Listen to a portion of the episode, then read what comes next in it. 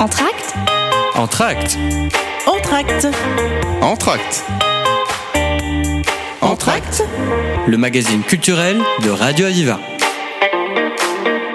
Bienvenue dans Culture et compagnie. On a le plaisir d'accueillir Denis Lannoy pour nous parler des maisons théâtre des littératures à voix haute. Bref, le nom déjà est évocateur.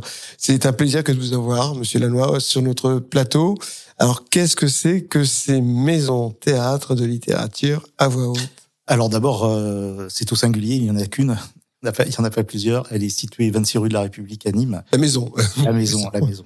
Euh, je crois que c'est le mot le mot important, c'est le mot de maison parce que c'est d'avoir un lieu de convivialité, euh, convivialité pour la culture. C'est un lieu dédié à la littérature, avec cette particularité que nous y recevons les écrivaines et les écrivains vivants pour rencontrer le public, leur public, et pas que leur public, mais aussi toutes celles et ceux qui sont curieux et curieuses de littérature.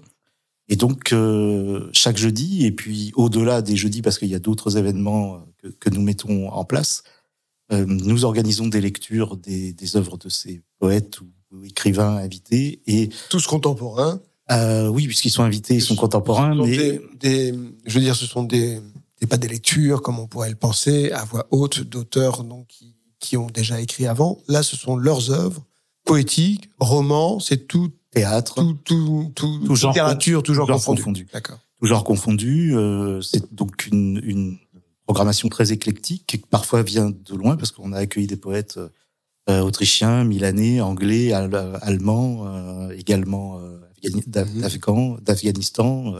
Donc ils peuvent venir Alors, bon, de, avant de revenir de, de, ce côté cosmopolite justement Mhm. des auteurs que vous avez invités, depuis combien de temps ça existe cette maison? Cette maison existe depuis 2015 et en fait c'est une émanation de la compagnie Triptyque Théâtre qui elle travaille à Nîmes depuis 30 ans maintenant et a eu cette envie d'ouvrir un lieu dédié aux littératures et surtout sur la sur cet aspect de rencontre avec les écrivains. Donc à chaque fois les lectures c'est soit directement les les invités qui, qui les donnent.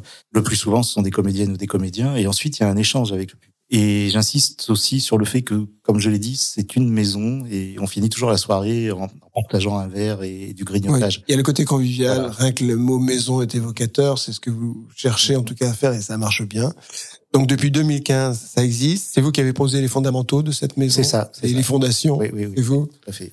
Vous êtes, vous êtes combien? Vous en occupez? Vous êtes nombreux? Alors, on est, on, on est quatre à vraiment euh, travailler à la, à la structuration de, de, de chaque saison. Euh, mais après, euh, il y a, y a, y a de- souvent des, des comédiens, des comédiennes qui nous Mhm. rejoignent pour des lectures parce qu'on a aussi en parallèle parfois des, des, des programmations de lecture. Donc c'est quoi d'œuvres voilà, qui, qui font partie des, des, Donc des grands là, classiques. Voilà. Et puis quelquefois aussi, on les invite pour lire les, les œuvres de nos invités. Puis euh, nos invités. euh, C'est important justement, Monsieur Lannoy, qu'il y ait ce, ce rapport auditif avec l'œuvre écrite. Euh, on l'aperçoit différemment? D'abord, oui, parce que c'est déjà, enfin, quand il y a un lecteur, c'est déjà une première ébauche d'interprétation, donc c'est un regard un peu décalé aussi par rapport Mhm. à, la, à la lecture habituelle. Ça nous renvoie aussi, euh, tout à l'heure vous parliez de, de fondements et de fondamentaux, ça nous renvoie à, à l'archaïsme de ce qu'est la langue. C'est-à-dire, euh, c'est pas, c'est pas la langue poétique, c'est pas, c'est pas un élément pour communiquer. On se communique pas des informations. On essaye d'aller fouiller des choses qui sont à l'intérieur de nous-mêmes dans notre rapport au monde. Et, et toutes ces énigmes qui, parfois, c'est du mystère. Et, et, donc on revient à cette euh, oralité. Bien sûr, on, a, on a inventé, l'humanité a inventé une Le, technique le chariot de. Thespis, pour revenir à la poésie, était d'abord oral avant d'être écrit. Absolument. Elle se transmettait de mémoire en mémoire, elle se transmettait de corps à corps.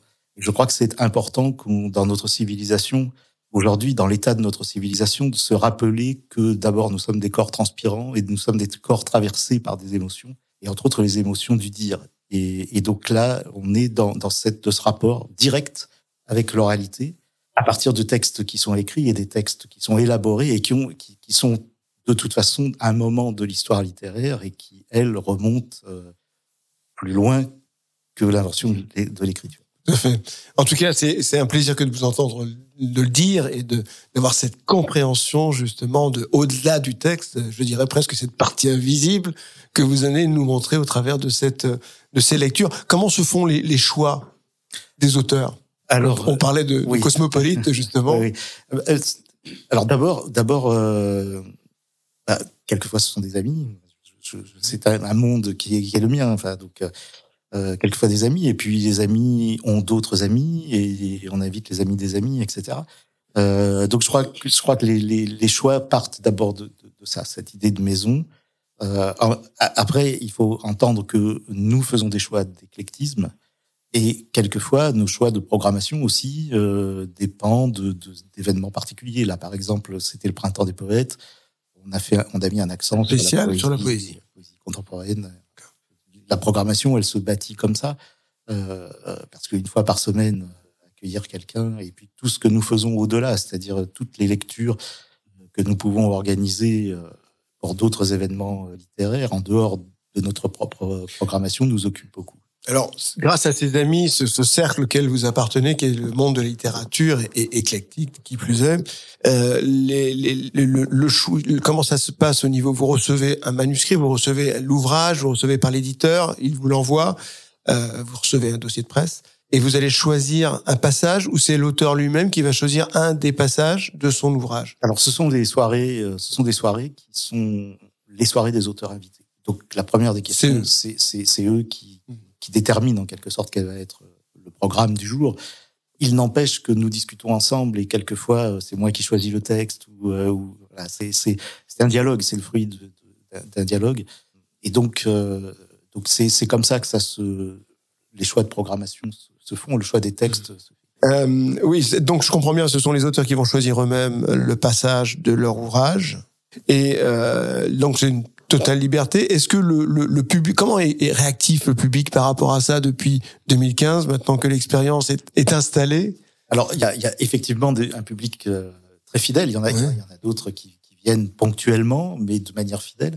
Il y en a aussi qui viennent euh, vraiment pour la personne invitée. Ça, c'est aussi très. très... Alors, la, la réaction, c'est que maintenant, il y a de la connivence. Et, et donc, euh, dans les échanges après, là aussi, la, la parole circule et les spectatrices et les spectateurs euh, interviennent euh, volontiers pour euh, poser une question ou simplement donner leur avis ou faire une remarque à ce qui a été dit. C'est vraiment un échange, là, tout à fait. Entre, entre, les, le... Il y a un nouveau public également, c'est Nîmes, c'est au-delà de Nîmes, des frontières de Nîmes. Que... Oui, ça arrive que ce soit, comme je le disais, quelquefois, on invite des, des personnalités littéraires qui mm-hmm. sont, qui sont bah, connues, très connues, certaines, et là, effectivement, ça, ça attire, ça, ça vient de plus loin. Des noms, Monsieur Lanoir. non, je, ça, ça sert à rien. Ça, ça, non, ça pas... Comment viennent ces, ces, personnalités justement du monde littéraire quand ils euh, euh, je sais pas, je penserais à Werber par exemple, qui a un atelier d'écriture, euh, qui, qui aimerait voir ce qui se passe à Nîmes. Donc, euh, il s'invite comme euh, comme tout public? Ah bah il fait comme il veut, il peut. il, peut envoyer, il peut envoyer un mail, il peut, il fait ce qu'il veut. Donc des fois il y a d'agréables surprises aussi. Il y a ces auteurs qui, qui, qui vont se faire connaître, qui vont euh, à qui on, on, on, donne la parole quelque part de leur de, de leur création. Et puis il, y a, il, peut y avoir aussi parfois des, des, des auteurs accomplis, reconnus, des nouveaux et, et des anciens. Par exemple Laurent Godet. Euh, voilà, qui est célèbre, qui effectivement euh, qui a, été, qui a eu le prix Goncourt des lycéens et le prix Goncourt l'année d'après. Et le prix Goncourt l'année d'après, donc reconnu. tout à fait. Mais il se trouve que nous étions amis euh, avant, bien avant qu'il ait eu le prix Goncourt. Donc, euh... Ah, c'est bien d'avoir un carnet d'adresses comme ça, bien, bien, bien, bien complet en tout cas, de nombreux auteurs. Ça aide beaucoup. On va faire une pause musicale et on se retrouve dans un instant pour parler de la programmation. Aviva La lumière est divine sur le Porto Vecchio.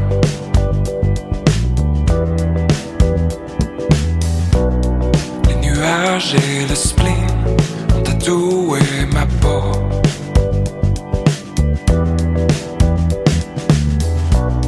Je ne pars pas, je nage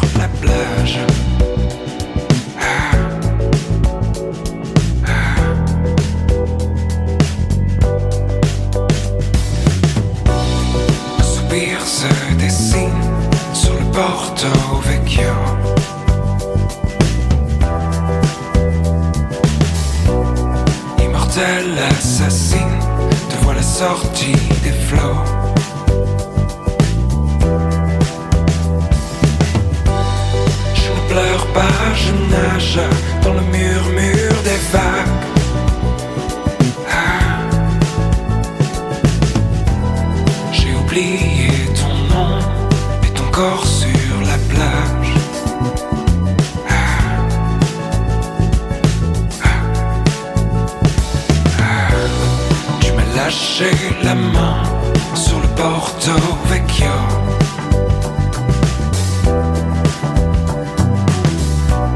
J'ai souri au venin qui me brûlait le dos.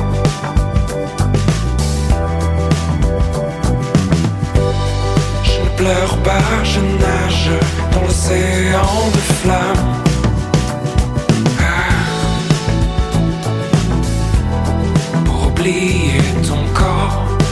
Tourner la page.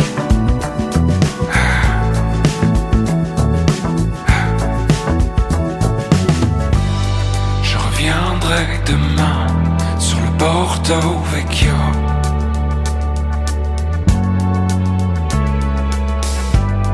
Pour oublier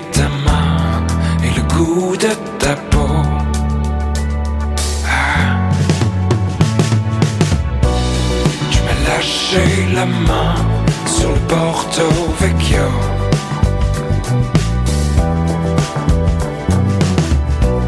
J'ai souri au venin qui me brûlait le dos.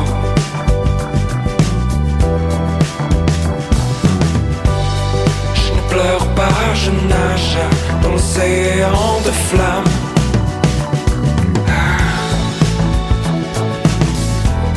Pour oublier tourner la page.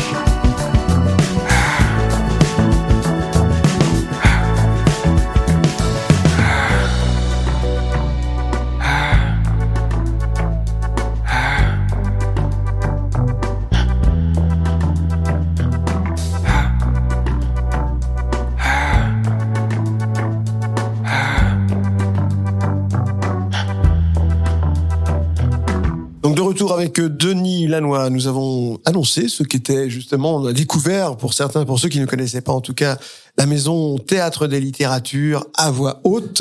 Et on sait maintenant comment ça fonctionne grâce à vous, Denis. Et maintenant, nous allons parler un peu de cette programmation 2023. Parce que ça, c'est- ça, ça va être de quelle période à quelle période? Alors là, en ce moment, nous sommes dans la programmation 17, la saison 17. Euh, ça commence en Pourquoi février. 17 C'est la 17e. C'est la 17e. C'est la 17e Déjà, programmation. Ouais. Bah de- oui, parce qu'on fait des programmations, on en fait deux par Parce que de- ah d'accord parce que d'accord parce que a moi j'étais année, sur parce que- 2015 donc je, je je fonctionnais en année civile. Non, non, on en fait deux par euh, par année. Une généralement qui débute en février et qui s'achève fin juillet, et une autre qui commence en octobre et qui se termine en décembre. D'accord, là, c'est la 17e saison donc et qui commence de c'est quelle période à quelle période? Ah bah, elle a commencé le 2 Non, février, 2 février, et elle se terminera euh, En juin. en juin. Ben, on vous écoute alors. Euh, vous voulez que je vous parle de tout ou- De ceux qui vont venir, de, des invités. euh, À partir de, de, de maintenant, c'est bien d'y mettre la lumière sur tous. Tout à fait. Donc, à partir de jeudi 30 mars, on accueille Muriel Xac, une écrivaine qui vient de, de publier un roman, et c'est de ce roman dont nous allons parler, qui s'appelle Elefetaria, qui raconte euh, un événement euh, méconnu euh, qui s'est passé en Crète durant la Seconde Guerre mondiale, déportation euh, de tous les juifs Mhm. de, de l'île, et, et où ça, c'est une, une histoire où il y a- il n'y a, que deux survivants, deux survivants qui ont été cachés sur l'île directement. C'est important parce qu'en ce moment c'est Yom HaShoah justement avec euh, en mise en exergue de- du journal d'Anne Frank. Tout à fait. Et Muriel Xac est donc assez connue parce que elle, euh, d'abord, elle, elle vient d'écrire une adaptation de l'Odyssée qui vient d'être retenue par l'Éducation nationale pour euh, euh, aider à la lecture de l'Odyssée euh, les collégiens de 6e et de 5e. Et puis parce qu'elle avait fait un énorme travail euh, sur la mythologie et, dont les enseignants du primaire là par contre se sont beaucoup emparés. Euh, alors elle est très, elle est très connue pour ça. Euh, elle est également poète et, et donc on l'invite pour parler de son, son dernier roman pour lequel elle vient de recevoir un prix. Après, en avril, nous allons avoir une soirée un peu particulière parce que je vous ai dit dans la première partie il y a les auteurs vivants, mais il y a aussi des lectures patrimoine. Et, et donc là, on va avoir une lecture patrimoine le 6 avril, le jeudi, consacrée à Hildegard von Bingen, Là, on va très très loin dans le passé puisqu'on est autour de l'an 1000. C'est une poétesse, abbesse, euh, médecin, musicienne Pour beaucoup on va découvrir. que pour beaucoup on va découvrir. C'est une personnalité autour de l'an de l'an 1000, euh, une des personnalités intellectuelles les plus importantes de cette époque.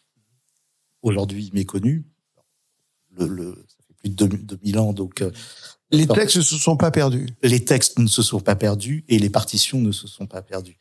Et donc, ça sera une soirée assez particulière parce qu'on a invité Els Janssen, qui est une chanteuse de renommée internationale, euh, spécialisée dans les musiques, euh, les musiques médiévales. Mhm. Elle est également enseignante de, pour, pour, le chant de, de, cette musique médiévale parce que les partitions sont différentes, elles sont les portées ne s'écrivaient pas de la même manière et donc euh, il y a une spécialité là et donc on aura une soirée lecture et chant médiévaux. Hildegard von Bingen. Le jumelage des deux va être va nous plonger vraiment dans le passé là, nous faire vraiment découvrir cette, et personnalité du monde littéraire de l'an 1000. Ensuite, on va on va honorer la mémoire de Robert Laffont, hein, donc un grand grand grand occitaniste. Exactement. Et donc là, ça sera une lecture euh, bilingue, forcément, euh, avec Robert Laffont. Et c'est un hommage. Ensuite, euh, nous accueillons une, Emma Morin, qui est une comédienne, pour une lecture de la correspondance de Violette Leduc, parce que nous dédions chaque saison à une personnalité littéraire disparue, et généralement une personnalité littéraire du XXe siècle. Et là, on va, on va évoquer Violette. Cette année, il y a beaucoup d'hommages, donc après, au, mois de mai, parce qu'il y a les vacances scolaires. Les hommages que vous rendez, tels que celui de Violette Leduc, vous faites un choix justement de l'œuvre ou c'est un mélange de, de ce qu'a pu écrire l'auteur? Alors là, c'est très précisément des lectures de lettres qu'elle a écrites hmm. euh, à ses amis euh, hmm. écrivains, à des personnalités de son époque, à des intimes et quelquefois certains qu'on ne connaît pas. Et donc, on, fait cette lecture et c'est Emma Morin qui, qui va lire ces, ces, textes. Donc, les lecteurs, justement, comme Emma Morin, ce sont des acteurs Ah oui, tout à fait. Hein, tout ça. Oui. Donc, Emma Morin, c'est vraiment une comédienne euh, importante. Et ensuite, on rendra un hommage à Alain Gégou, un poète qui, qui a disparu il y a très peu de temps. Et c'est un autre ami poète, euh, Jean Azarel, qui, qui, qui, sera à la manœuvre et qui va venir euh, évoquer euh, 30 ans d'amitié avec Alain Gégou et surtout euh, lire la, poésie d'Alain Gégou, parler d'Alain Gégou. Et ensuite, on aura une lecture croisée Rimbaud-Verlaine. Là, on est encore dans, le patrimoine. Et puis on va tenter quelque chose euh, fin mai, le 25 mai. On, fera une soirée Amenez vos textes. Et là, euh, avec Bruno Paterno, qui est, un comédien qui, nous accompagne euh, dans l'histoire de la maison théâtre des littératures à, voix haute, puisqu'il coprogramme avec avec moi.